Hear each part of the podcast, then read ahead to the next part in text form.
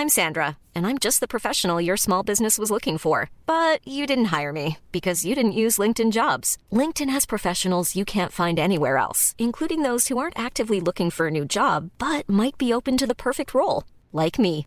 In a given month, over 70% of LinkedIn users don't visit other leading job sites. So if you're not looking on LinkedIn, you'll miss out on great candidates like Sandra. Start hiring professionals like a professional. Post your free job on linkedin.com/people today.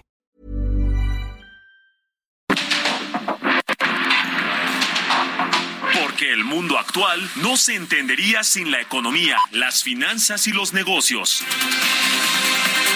Acompaña a Mario Maldonado, el columnista de negocios más joven y objetivo del periodismo financiero en su programa.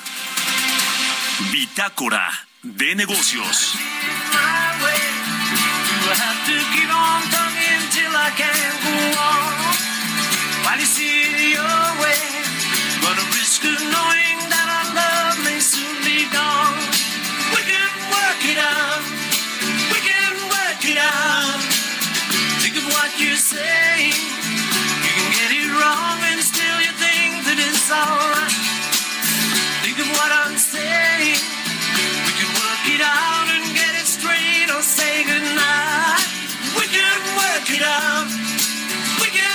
Get out.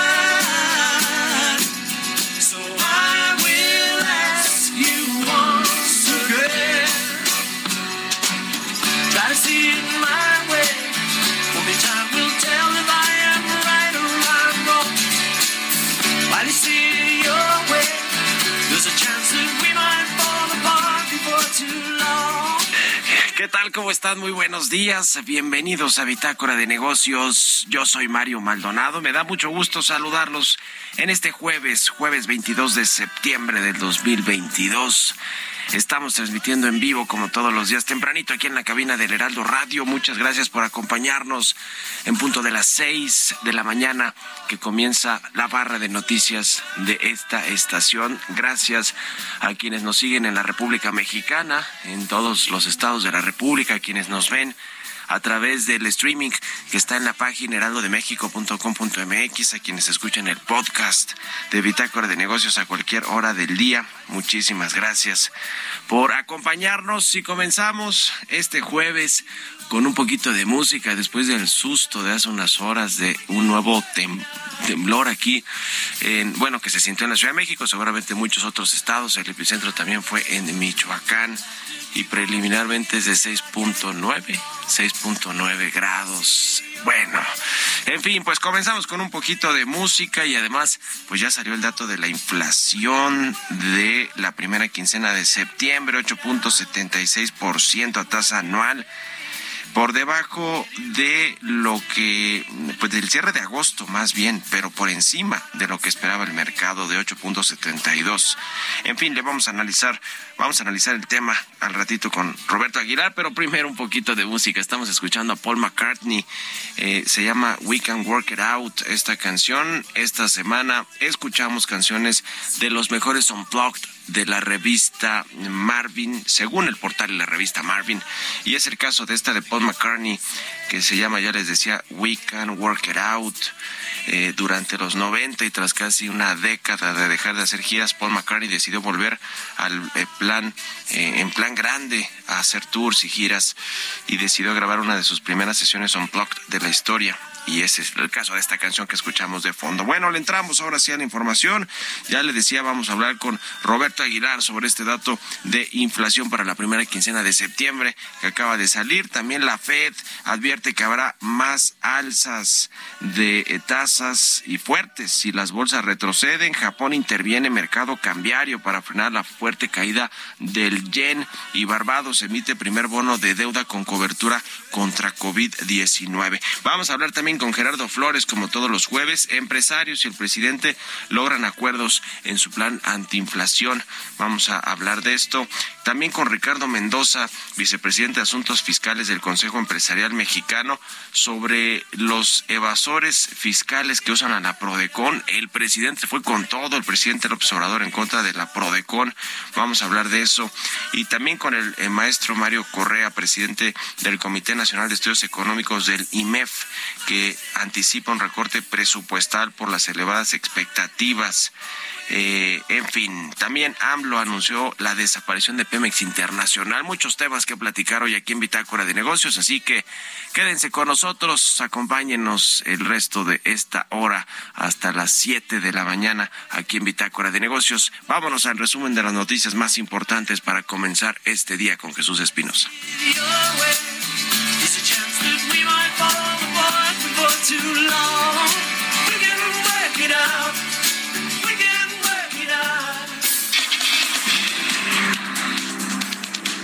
Después de una reunión de dos horas y media entre el presidente Andrés Manuel López Obrador y empresarios del sector de alimentos y distribuidores, acordaron reforzar el paquete contra la inflación y la carestía. Ricardo Schiffel Padilla, titular de la Procuraduría Federal del Consumidor, indicó que en los próximos días el Ejecutivo Federal dará a conocer las nuevas medidas.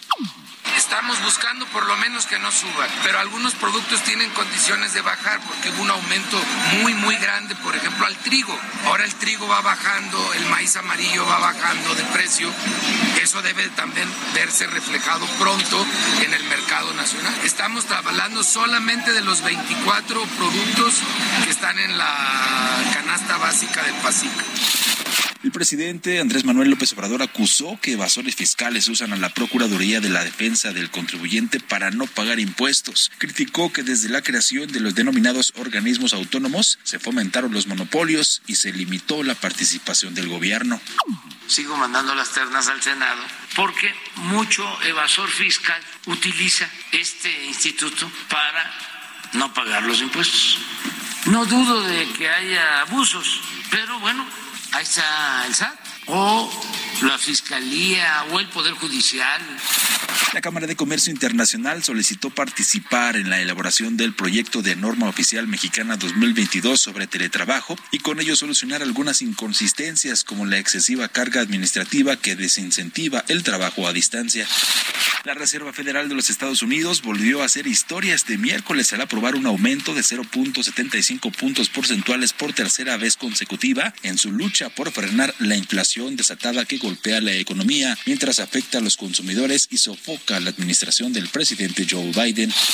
Moody's prevé que las minusvalías que registran las administradoras de fondos para el retiro se atenúen para el cierre de este año, pero alerta sobre un 2023 con trazos de incertidumbre. La firma detalló que en agosto de 2022 la plusvalía acumulada, es decir, de diciembre de 2008 a agosto de este año, ascendió a 2.255 mil millones de pesos.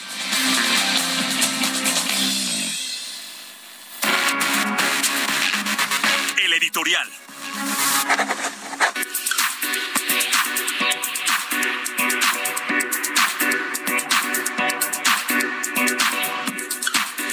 ¿Qué ha pasado con la inversión privada ahora que hablamos del presupuesto y de lo importante que se que, es la inversión privada para que crezcamos y ojalá que lleguemos a esa tasa de 3% tan idílica eh, eh, que se antoja por lo menos hasta ahora y que tiene la Secretaría de Hacienda en su rango más alto y que en realidad pues, lo tiene casi que, que de promedio de, o de eh, objetivo, ¿no? Crecer 3%. Pero bueno, pues la inversión privada que es la que genera empleos, la que mueve la actividad económica, Económica pues no, no ha crecido, en realidad se mantiene deprimida, estancada. Eh, y bueno, eh, un tema interesante, y yo escribo de eso en mi columna del Universal, es cómo las empresas, si bien ha habido inversiones, la inversión extranjera se mantiene por la reinversión de utilidades de las empresas, sobre todo obviamente las extranjeras, que lo tienen como política, ¿no? Lo hacen en todos los países donde tienen inversiones de largo plazo o negocios que los van a mantener para largo plazo, pues reinvierten sus utilidades, es parte del negocio, digamos, no es algo extraordinario, pero así como que grandes anuncios de inversión de nuevas plantas, de extensiones de plantas que ya están, salvo algunas que ya se tenían en el pipeline desde hace tiempo, como la de Constellation Brands que se canceló en Baja California, se reubicó en Veracruz, pero no ha habido estos grandes anuncios ni tampoco de las cámaras, de los consejos mexicanos de negocios, el CCE, la Concabin, todos estos, eh, el grupo de los 10 de Monterrey. Eh, y bueno, pues eh, en, el mercado bursátil sucede algo también particular y de esto hemos platicado aquí y, también se ha escrito mucho en el SEO.com, el diario que tengo a bien dirigir, que es de Economía, Finanzas y Negocios, sobre las empresas que han salido de la bolsa. Yo hoy digo, el presidente y la 4T que pues normalmente asustan a las empresas con el, el quién es quién de los precios, con las preguntas sembradas en la mañanera donde se refieren a las empresas o con las menciones directas del presidente, ¿eh? como ha dicho Maseca está abusando del precio de la harina de maíz y de trigo y entonces vamos a llamarla cuentas. Walmart también, los bancos, eh, etcétera. Es decir, el presidente le pone nombre y apellido en sus conferencias matutinas y lo que ha sucedido pues es que han salido 14 empresas de todos los tamaños y de todas las industrias de la bolsa y esto es algo histórico, sobre todo por un mercado incipiente, un mercado de valores incipiente todavía que está en vías de desarrollo o estaba en vías de desarrollo, se abrió una nueva bolsa, la Viva y bueno, pues estas eh, empresas que más o menos representan en valor de capitalización medio medio billón de pesos o 500 mil millones de pesos, pues eh, eh, en, en, público dicen que es costoso seguir cotizando en la bolsa, que algunas ya no les hace sentido, que no están valuadas o los inversionistas no están pagando el valor real de las empresas, pero en privado también dicen que ese factor político de que los mencionen en las mañaneras y se caigan las acciones o vayan a hacerles un escrutinio de sus ingresos y ganancias para decir que los precios que están ofertando están muy caros, pues prefieren mejor no hacerlo. Y para ejemplo, pues hay muchas compañías este, que el presidente o cuyos accionistas no se llevan bien con el presidente, el caso de Lala, de Aeroméxico, de Bachoco, de algunas otras, del propio Carlos Slim, ¿no? Elementia, este, eh, el grupo Sanborns y, algunas financieras como Monex, eh, City, Biopapel del compadre del presidente Miguel Rincón, pues todas estas pues han deslistado o están en planes de deslistarse de la bolsa. ¿Por qué? Pues porque ven un riesgo político también. ¿Ustedes qué opinan? Escríbanme en Twitter, arroba Mario Mal y en la cuenta arroba Heraldo de México. Economía y mercados.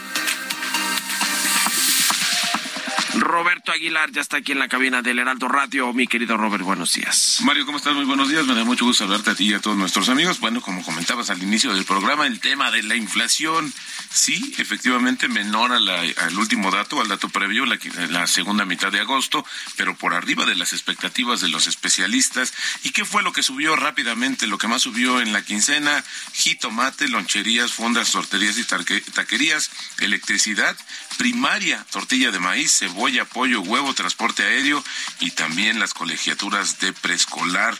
Por el otro lado, pues lo que más bajó fueron justamente la gasolina de bajo octanaje, servicios profesionales, el aguacate, el gas doméstico, LP, el cine, las computadoras, detergentes y carne de cerdo. Es decir, que ahora, lo habíamos comentado Mario, el tema de la inflación ya no tiene que ver con un factor energético, sino más bien ahora con el tema de los alimentos. Y bueno, esta es una de las cuestiones que seguirá presionando porque fíjate que la subyacente pues sí sigue muy arriba de las expectativas. Así es que creo que vamos a seguir hablando todavía del tema inflacionario por un buen rato.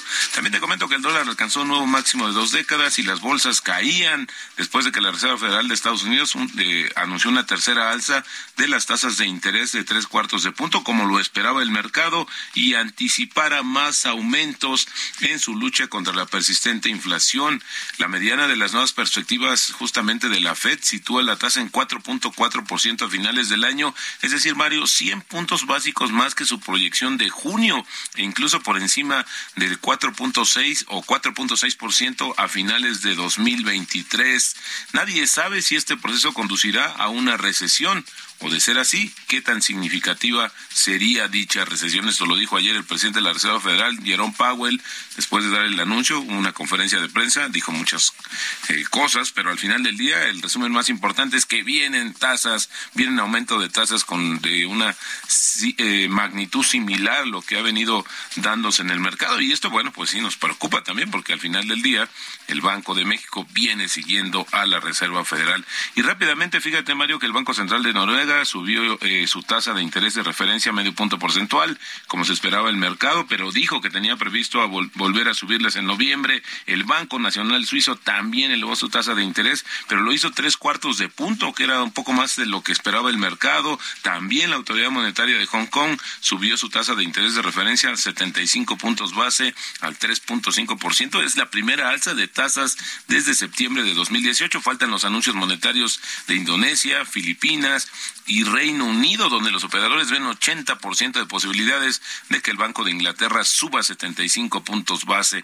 En sentido contrario, te decía, Banco eh, eh, Japón intervino en el mercado de divisas por primera vez desde 1998 para vender dólares a cambio de yenes y apuntalar el maltrecho yen, su moneda, justamente tras la decisión del Banco Central de mantener las tasas de interés ultra bajas, en sentido contrario a lo que está pasando con el resto de los bancos centrales. Fíjate, Mario, Barbados emitió el primer bono gubernamental del mundo con una cláusula que permite suspender los pagos en caso de que otras pandemias, una medida que se, se espera atraiga el interés de decenas de otros países justamente asolados por la crisis del coronavirus. Es decir, esto te permite en automático pues dejar de pagar. El Caribe se ha convertido en una especie de región de prueba para la innovación de la deuda soberana en los últimos años. En 2015, fíjate, Granada fue la primera en incluir una cláusula de huracán en uno de sus bonos interesante lo que sucede y bueno, anticipándose quizás a una nueva pandemia en el futuro.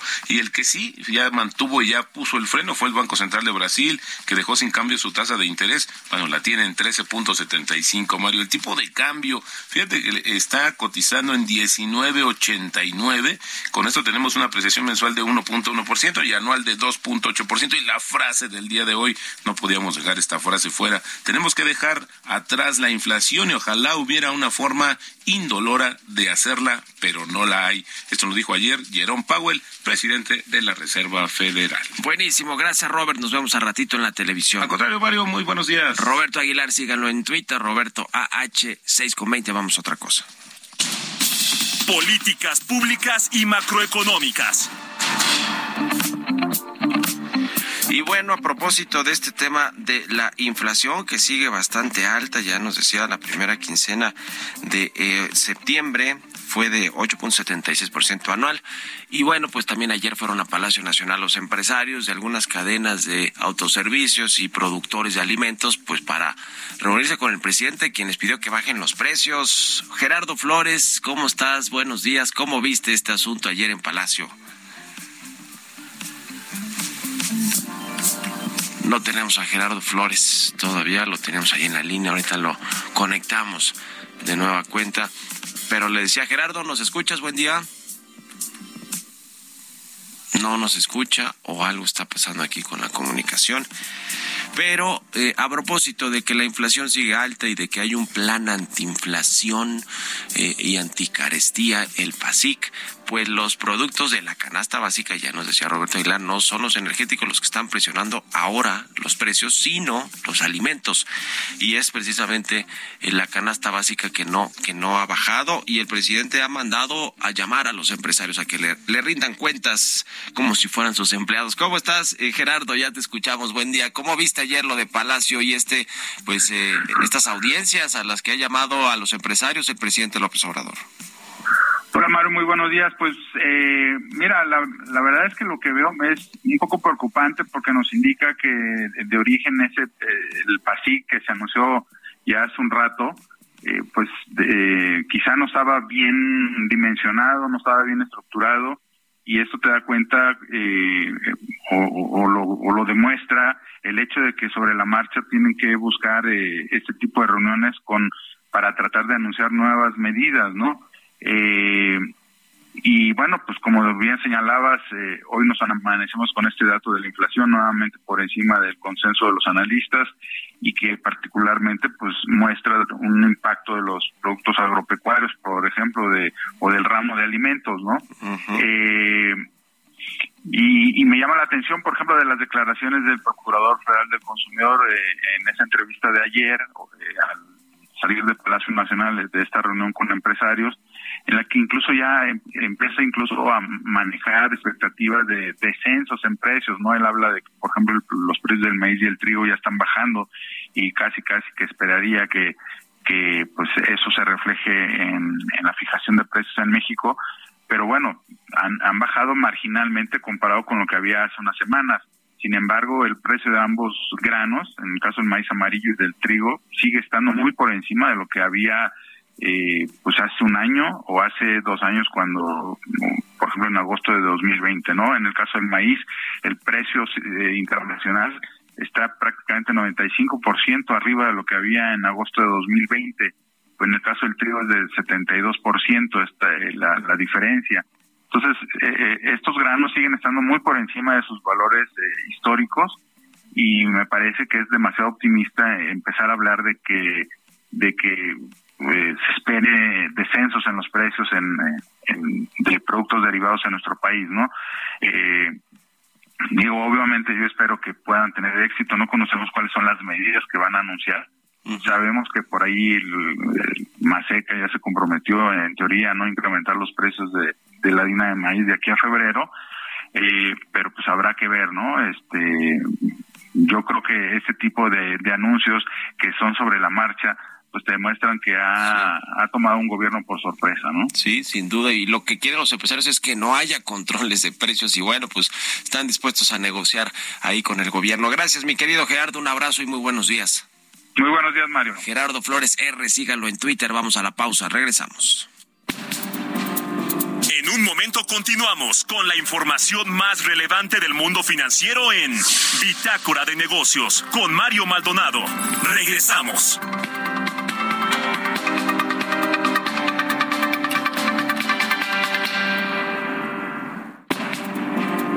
Estamos de vuelta en Bitácora de Negocios con Mario Maldonado.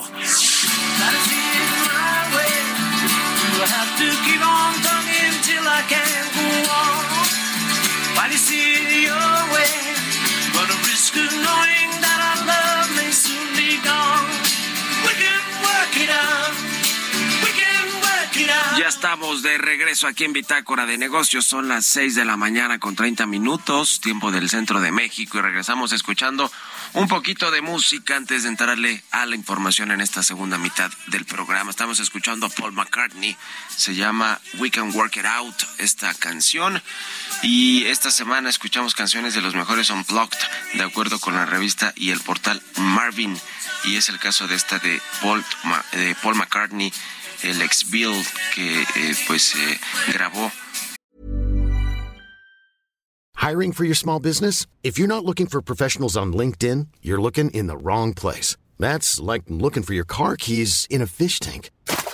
LinkedIn helps you hire professionals you can't find anywhere else, even those who aren't actively searching for a new job but might be open to the perfect role. In a given month, over 70% of LinkedIn users don't even visit other leading job sites. So start looking in the right place. With LinkedIn, you can hire professionals like a professional. Post your free job on linkedin.com slash people today.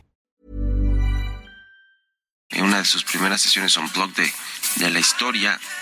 Y bueno, la estamos escuchando de fondo. Los unplugs son el uso de instrumentos acústicos. Y bueno, pues suena, suena interesante, suena buena estas, estas versiones de unplug. Vámonos al segundo resumen de noticias con Jesús Espinosa.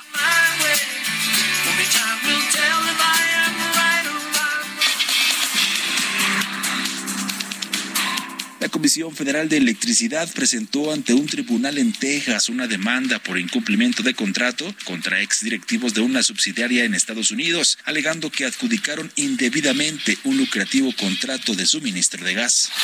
En el estudio Reformas a la Política Fiscal 2022 que dio a conocer la Organización para la Cooperación y Desarrollo Económico, España, México, Irlanda y 17 países más, integrantes de la OCDE, incrementaron sus ingresos fiscales en comparación con el PIB durante el primer año de pandemia. El Infonavit informó que de enero de 2019 a agosto de este año ha pagado por desastres naturales a través del seguro de daños con el que cuentan todos sus créditos hipotecarios 623 millones 941 mil pesos, recursos con los que se ha indemnizado a 31 mil 236 derechohabientes acreditados que han visto afectado su patrimonio. El Consejo Nacional de la Industria Maquiladora y Manufacturera de Exportación estima que en los próximos meses surjan más quejas laborales de las empresas de los sectores automotrices, de la electrónica y de la fabricación de equipo médico.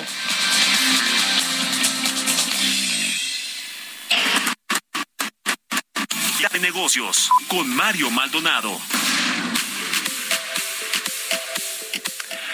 Y bueno, ayer en la televisión, en las noticias de la mañana, platicamos con José Abugaber, el presidente nacional de la CONCAMIN, precisamente sobre el tema de la política industrial, la iniciativa que presentó la Secretaría de Economía. Allí estuvo el subsecretario de Hacienda, Gabriel Llorio, y también el presidente de Canacintra. Pues le preguntamos si va a funcionar o no, cuánto tiempo va a tardar en echarse a andar esta eh, política industrial, eh, todos los lineamientos que estuvieron ahí incluidos en los ejes principales de la política industrial y de algunos otros temas. Vamos a escuchar parte de esta entrevista. Cuéntanos un poquito cuál es, qué, es lo principal que destacas tú de lo que se anunció. Gracias, Mario. Mira, pues el propósito principal es aumentar la competitividad de la economía mexicana en el presente y en el futuro y también hacia los trabajadores. Estamos buscando que los trabajadores mejoren en capacitación, en mejores servicios. Entonces, yo en lo personal, Mario, felicito a la Secretaría de Economía junto con Tatiana por que hoy sí han hay una propuesta real de política industrial, porque antes había propuestas no aterrizadas y hoy sí las hay. ¿Qué vemos, Mario, en ella? Pues bueno, hay que promover desarrollo económico sostenible e incluyente, es, un objetivo general que, que, que estamos totalmente de acuerdo, actualización tecnológicas y científicas, tenemos que tener herramientas para esta nueva revolución industrial y tecnología que está viniendo de todo el mundo y que estamos viviendo en nuestro país, ¿no?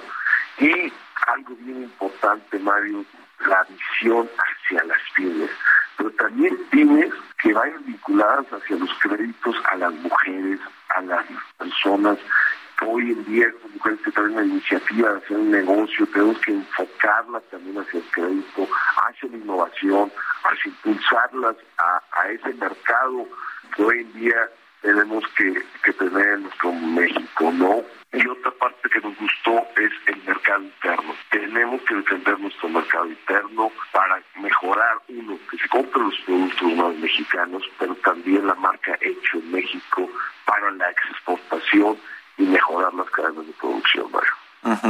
Sí, pues hay mucho trabajo que, que, hacer. Yo recuerdo, José, que cuando llegó Tatiana Cloutier a la Secretaría de Economía se presentó algo que tenía que ver con la política industrial. Digamos, sí había en teoría una política industrial, pero ahora entiendo se ha renovado todo lo que tiene que ver y se ha incluido todo este asunto que tú ya nos dices, la equidad, el tema de la equidad de género, de las industrias verdes y de la sustentabilidad, que pues ahora ya es una regla en el mundo para poder hacer negocios, todo el tema de la tecnología, la digitalización, digamos, eh, esto ha cambiado, ¿no? Digamos, se ha modernizado de alguna manera porque sí había en teoría política industrial, ¿no? Es que, Mario, había una política industrial, pero hace 30 años no había algo establecido como política industrial. Nosotros, eh, me acuerdo cuando yo era secretario de COCAMI, eh, Francisco Cervantes impulsó eh, la política industrial cuando llegó el presidente de la, de la República, pues Manuel López Obrador, le entregamos un libro que se llamaba política industrial, que era nuestra propuesta como confederación de cámaras. Entonces, de ahí se han ido agarrando cosas estratégicas para hoy ya fijar el rumbo de la política industrial. Se cuestiona un poquito el rumbo, pero el rumbo es porque tenemos que trabajar. Ya hay una política industrial, ya hay ejes estratégicos, ya hay hacia dónde tiene que estar todo este, este camino. Y tú decías que está enfocado a las pequeñas y medianas empresas, que además sabemos que son pues más del 90, 95% de las unidades económicas en México, eh, que, que, se requiere también darles eh, estas herramientas y, y, posibilidades a todas las, las empresas, ¿no? Para que puedan crecer, para que ellas mismas detonen inversión, vayan, vayan creciendo y por supuesto también atraer la inversión extranjera, que eso siempre ha sido muy importante y aprovechar este llamado nearshoring, que ahora es un término muy de moda, José. Es correcto, Mario, y ahí estuvo el director de NAFI y le pedimos que potencializara eso, porque el tema del crédito es, es, es el coco de las pymes. Tenemos que ayudarlas a que consigan créditos a una tasa muy económica, eh, accesible, rápida y que no tengan tantas complicaciones. Pero también eh, la banca privada tiene dinero. hay que buscar la forma porque es es lo que les duele. Y lo otro es montarnos en la innovación y la tecnología 4.0, que a veces creen que es para las grandes empresas, pero no, hay que aterrizarlo porque es también para las microempresas, pequeñas y medianas, hay que montarlo. También estuvo el subsecretario de Hacienda, en donde fuimos muy claros e insistimos que tenemos que tener incentivos a la innovación y a la tecnología porque se viene hoy en día el tema de las cero emisiones. Entonces los sectores automotriz eh, tienen que montarse en esa plataforma que está para el 2030. Entonces todo va a estar alineado hacia la Agenda 2030 sobre esta política industrial para que todos podamos eh, hoy en día estar a la actualidad. Entonces, tenemos que darle un paso fuerte, Mario, a ese gran trabajo, por eso lo vamos a, a, socializar y, y, haciéndolo por regiones. Muy bien, pues vamos a estar pendientes y te agradezco estos minutos, José Abugaber, presidente de Concamín. Gracias y buenos días. Gracias, Mario, tu auditorio. Entrevista.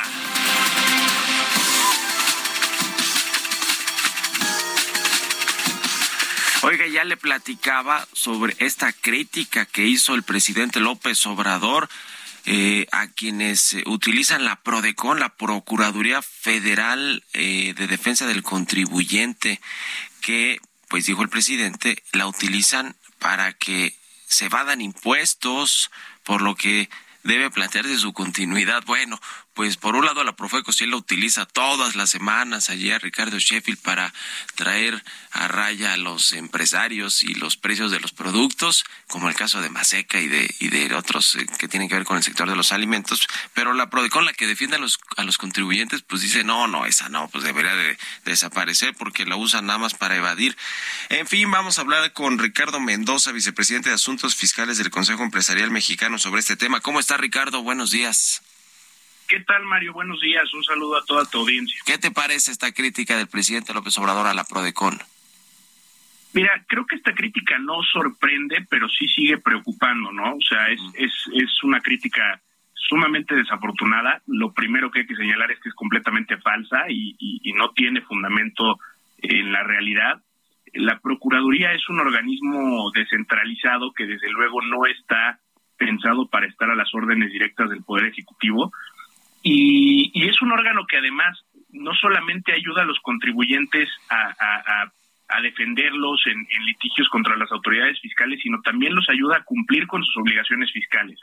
Es decir, los contribuyentes acuden a la Prodecon para que para determinar su, su situación fiscal y, la verdad es que también ha resultado sumamente útil para el Ejecutivo por cuanto hace al, procedimiento de celebración de acuerdos conclusivos para evitar juicios que pues se prolongan en el tiempo y ayudar a que también el Ejecutivo recaude. Entonces, eh, creo que son declaraciones que, que, que no deben, que no tienen lugar y que perjudican gravemente el Estado de Derecho. Hay que recordar que, que no son nuevas. En 2020 ya la Prodecon sufrió un recorte presupuestal prácticamente del 75%, que, que los obligó a cerrar dos terceras partes de sus oficinas en la República, ¿no? Entonces, no es el primer golpe del Ejecutivo este organismo y, y, seguramente no será el último, ¿no? Pues sí, el presidente López Obrador tiene esta cruzada sin duda alguna de que todos paguen impuestos. Bueno, todos los que ya están cautivos y sobre todo los, las grandes empresas, los grandes contribuyentes eh, o los que ganan más, que bueno, pues, digamos en un en un país donde todo funciona, pues qué bueno que los que más ganan paguen paguen más, pero eh, paguen más impuestos, pero en realidad pues en México hay toda una economía informal enorme que no paga impuestos y que y que es así no la han tocado, pero le preocupa que pues a través de estos eh, pues, litigios eh, ante el poder judicial o ante una procuraduría como la Prodecon eh, pues que, que se inician en contra del SAT pues que no se puedan cobrar los impuestos y vaya que los necesita el presidente y el gobierno para financiar el presupuesto. O sea, eso es lo de fondo lo que le preocupa al presidente.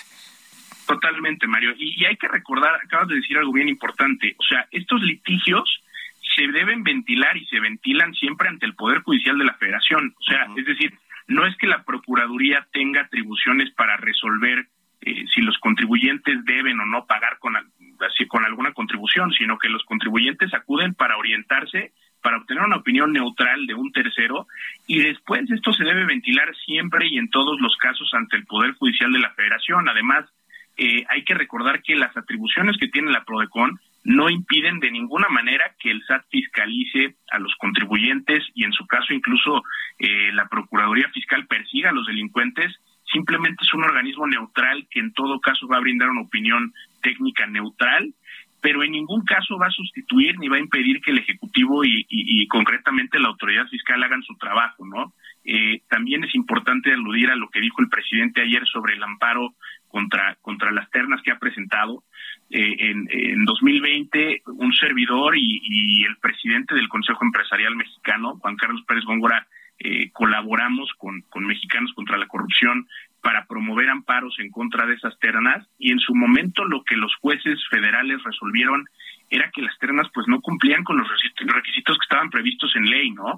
Y, y bueno, si el presidente quiere seguir mandando ternas en donde designe amigos y compadres que no cumplen con los requisitos para ser titulares de la Prodecon, pues seguramente volverán a ser suspendidas y regresadas al, al, Senado, ¿no? Pero hay que recordar que esas ternas pues fueron declaradas ilegales por un juez federal porque eran ilegales, no cumplían con los requisitos de ley. Entonces, si quiere mandar una terna, pues que elija tres personas que la conformen, que cumplan con los requisitos previstos en la ley orgánica de la PRODECON, y bueno, seguramente entonces algún juez determinará que eso sí cumple con la ley y podrá elegir un nuevo titular, ¿no? Pues qué cosa. Ya veremos, ya veremos cómo le va, por cierto, en su presupuesto a la Prodecon, ahora que está en la Cámara de Diputados el paquete económico del próximo año, el presupuesto 2023. Gracias, Ricardo Mendoza, vicepresidente de Asuntos Fiscales del Consejo Empresarial Mexicano, por estos minutos y buenos días. Hasta luego, gracias. Que estés muy bien, hasta luego. Vámonos con las historias empresariales. Historias empresariales. El presidente López Obrador, además de que quisiera desaparecer a la Prodecon, también anunció la desaparición de Pemex Internacional dijo que pues esta empresa encargada de vender y comprar petróleo o derivados en el extranjero ya es cosa del pasado, pues ya ve que tiene la idea el presidente de dejar de vender petróleo al extranjero. Vamos a escuchar esta pieza que preparó mi compañera Giovanna Torres. El presidente de la República, Andrés Manuel López Obrador, informó que Petróleos Mexicanos Internacional, cabeza de las filiales de la empresa estatal que funge como vehículo comercial para la compra y venta en los mercados internacionales de petróleo crudo y combustibles, dejará de existir. Pemex Internacional que crearon en la época de Salinas y que hacían jugosos negocios, muchos en beneficio de particulares, eso ya desaparece. Es parte de los cambios que se están llevando a cabo.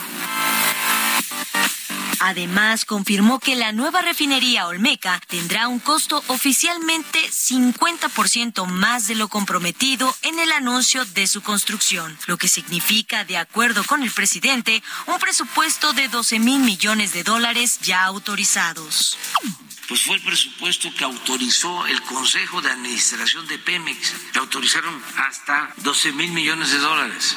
Y seguramente van a destinarse otros recursos, porque se está integrando la refinería y se están haciendo otras obras, pero no 20 mil millones de dólares. La razón que dio el Ejecutivo para desaparecer a Pemex Internacional es que cuando llegue la fecha de que en México se produzcan más gasolinas y diésel y una vez que avancen las rehabilitaciones de las seis refinerías del país y entren en operaciones las nueve refinerías, añadiendo el 20% de la capacidad instalada con 340 mil barriles diarios de proceso de crudo adicionales, ya no habrá necesidad de que exista Pemex Internacional. Para Bitácora de Negocios, Giovanna Torres.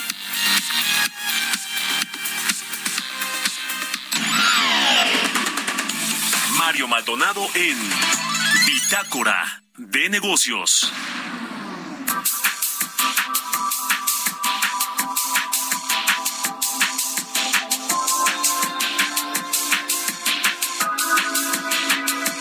Pues hablando del el paquete económico del próximo año, lo que tendrá que recaudar el gobierno con una recaudación histórica de 4.6 billones de pesos y un presupuesto histórico de 8.2 o 3 billones de pesos. Ahora le doy el dato exacto, creo que 8.3 billones. Eh, y eh, pues eh, todo esto está sentado en las bases de un crecimiento de 3% que todos los analistas, las casas de bolsa, los bancos de inversión, los organismos multilaterales, las calificadoras, los todos los economistas, nadie ve 3% como la Secretaría de Hacienda. Y el problema es que el presupuesto y la ley de ingresos, o por lo menos lo que tiene que ver con lo fiscal, pues están basados en ese crecimiento de 3%. Vamos a entrarle al tema y vamos a platicar con el maestro Mario Correa, presidente del Comité Nacional de Estudios Económicos del IMEF, el Instituto Mexicano de Ejecutivos de Finanzas. ¿Cómo estás, Mario? Buenos días. ¿Qué tal, Tocayo? Muy buenos días. Muy bien, muchas gracias. Con un gusto de platicar contigo, con tu auditorio. Gracias por estos minutos. Pues, ¿qué te parece este asunto del crecimiento y los estimados económicos que están en el paquete, eh, en el paquete del próximo año, que ya están o estarán revisando los diputados? Pues mira, como lo estabas comentando, muchos vemos esos supuestos sobre los cuales está construido el paquete demasiado optimista. Es más, ayer la Reserva Federal con su decisión presentan su estimación actualizada de pronósticos y traen una baja muy significativa para el crecimiento de Estados Unidos, que es pues uno de los principales motores que nos ha ayudado a generar crecimiento a través de las exportaciones.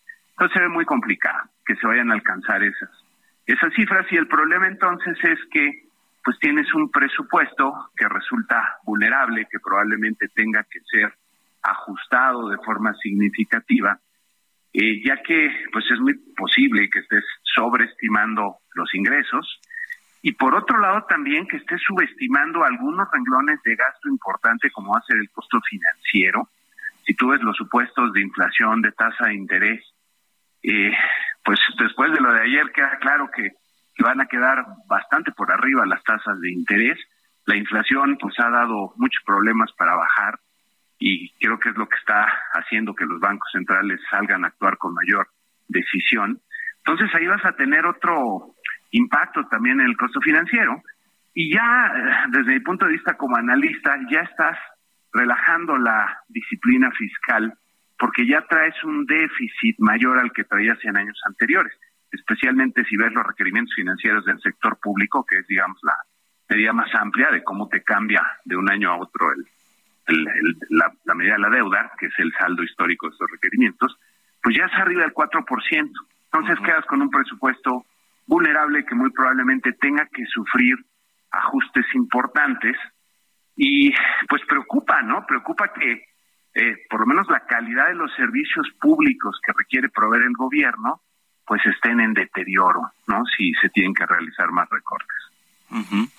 Pues sí, eso es lo que ustedes anticipan, ¿no? Que los diputados van a terminar por rasurar eh, eh, algunas partidas que están contenidas en el presupuesto del próximo año, que, es histórico, ¿no? Yo me preguntaba al inicio y eh, cuando lo, lo, anunciaron, lo presentó Hacienda en la Cámara de Diputados, pues 8.3 billones de pesos, que es un presupuesto histórico como no ha habido antes, en un gobierno que dice ser muy austero y tener, digamos, ser, ser muy neoliberal en ese sentido, como los tecnócratas, pues eh, lo, lo, lo, que, lo que vemos es que pues necesitan crecer, necesitamos crecer mucho para, para obtener esos ingresos, ¿no? Por la venta de petróleo, pero sobre todo por el tema fiscal.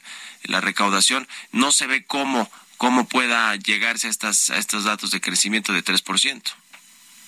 Sí, se ve muy complicado. Ahora, una, una precisión, nosotros no esperamos que los abogados, los abogados, los diputados, les vayan a hacer cambios, ¿no? significativos. Muy probablemente va a pasar como está, eh, porque así han estado funcionando en el Congreso.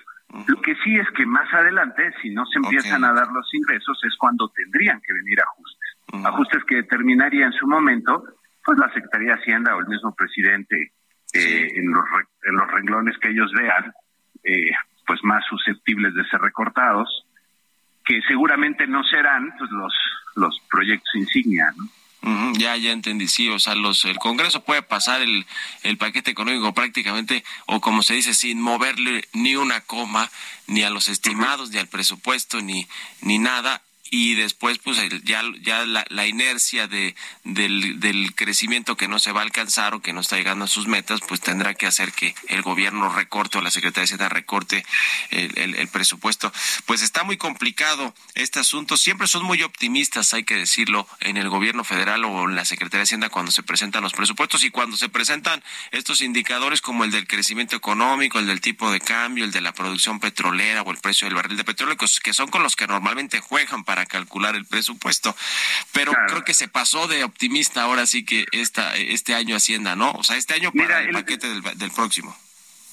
Si me permites, eh, no está mal ser optimista porque hay que recordar que las autoridades conducen expectativas de alguna forma, ¿no? Cuando presentan sus pronósticos.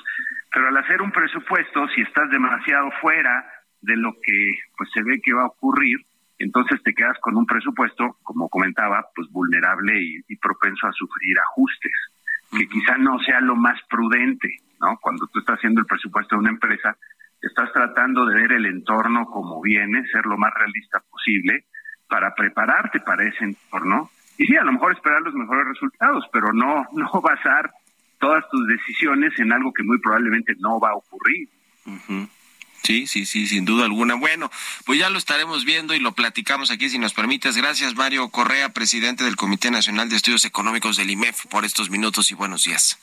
Con todo gusto y muy buenos días a todos. Estés muy bien, hasta luego. Con esto ya prácticamente nos despedimos. Échale un ojo allá al Heraldo. Ya no platicamos el tema de la, eh, pues que se quedó en veremos lo de la ampliación del mando militar de la Guardia Nacional hasta el 2028, que se iba a votar ayer en la Cámara de Senadores. No se votó, se pasó para el próximo 5 de octubre, pero mire, le adelanto, la, la, la votación va a estar más o menos igual, es decir, no le alcanzan a Morena y a los partidos aliados los números para que salga esta reforma constitucional y pues ahí se va a quedar. Ya, ya le platicaremos, todavía faltan 10 días, este, 10 días para que esto se vote, 10 días de hasta el 5 de octubre. Bueno, nos despedimos, gracias, gracias por habernos acompañado. Se quedan en estas frecuencias con Sergio Sarmiento y Lupita Juárez. Nosotros nos vamos a la televisión, al canal 8 de la televisión abierta, a las noticias de la mañana y nos escuchamos aquí mañana a las 6. Muy buenos días.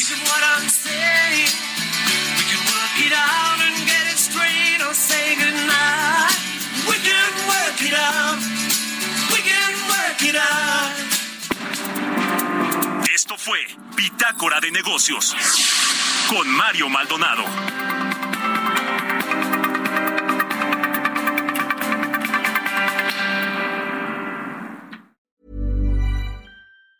Mom deserves the best, and there's no better place to shop for Mother's Day than Whole Foods Market. They're your destination for unbeatable savings, from premium gifts to show-stopping flowers and irresistible desserts. Start by saving 33% with Prime on all body care and candles. Then get a 15-stem bunch of tulips for just $9.99 each with Prime. Round out Mom's menu with festive rosé, irresistible berry chantilly cake, and more special treats. Come celebrate Mother's Day at Whole Foods Market.